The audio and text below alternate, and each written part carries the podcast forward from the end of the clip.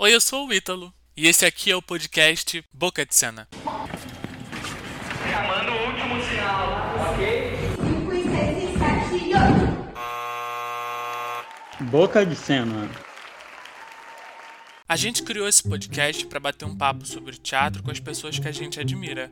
E aí surgiu a ideia de fazer a primeira temporada sobre teatro para infância e juventude, principalmente da Baixada Fluminense. Porque a gente percebeu que infelizmente ainda existe um preconceito, uma inferiorização do trabalho desses profissionais. A gente pretende colaborar para a construção de um olhar sobre o teatro feito para crianças como um campo onde profissionais dedicam sua produção artística para tratar de temas de extrema relevância no processo de formação de jovens e crianças. Na primeira temporada, a gente vai ter seis episódios, que serão lançados sempre às 19 horas de sábado, começando no dia 20 de março, no Dia Mundial de Teatro para Infância e Juventude.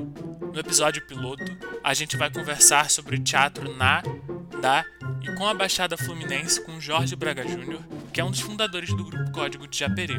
Para falar de dramaturgia, no episódio 1, a gente conversou com Cesário Candi, fundador da CIA de Arte Popular de Duque de Caxias. No segundo episódio, vamos falar de palhaçaria numa conversa super massa com Jessé Cabral da CIA Sol Sem Dó, também lá de Duque de Caxias. Num bate-papo incrível sobre produção no episódio 3, a gente vai conversar com Renato Penco, do Grupo Cultural Cochicho na Coxia de Mesquita.